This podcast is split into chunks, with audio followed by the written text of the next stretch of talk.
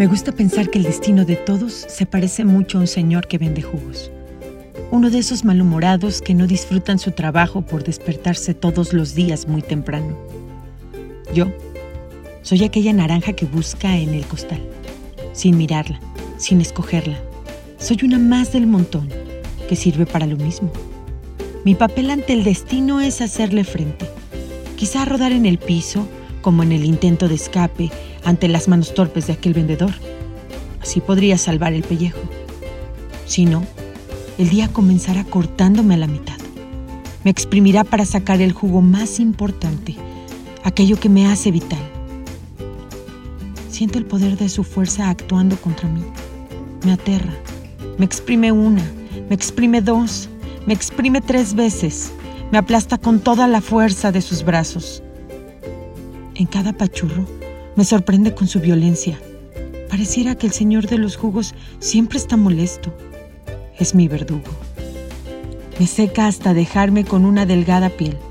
La cáscara seca que me vestía se despide y aleja hasta llegar a un bote de basura. Ahora me escurro entre los bordes de su exprimidor.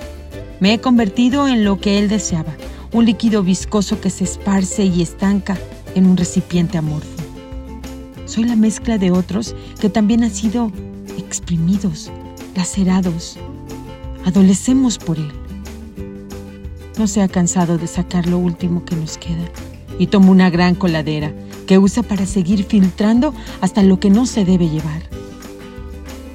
Me expone, me vende, me entrega el primer postor.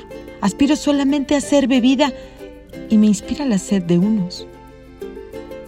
El que ahora invierte unos pesos en beberme se queja porque asegura que ya no le sirvo. Incluso la naturaleza le ayuda. El sol se ha llevado mis propiedades. Soy solo azúcar en los cuerpos de quienes le compran. Haberme salido del costal y vencer mi destino de naranja a jugo quizá no hubiera cambiado mucho. Escondida debajo del mostrador, igual olvidada, me hubiera podrido. Me gusta pensar que el destino se parece al vendedor de jugos. Algunas veces logra su cometido y lo mejor de mí les nutre a algunos.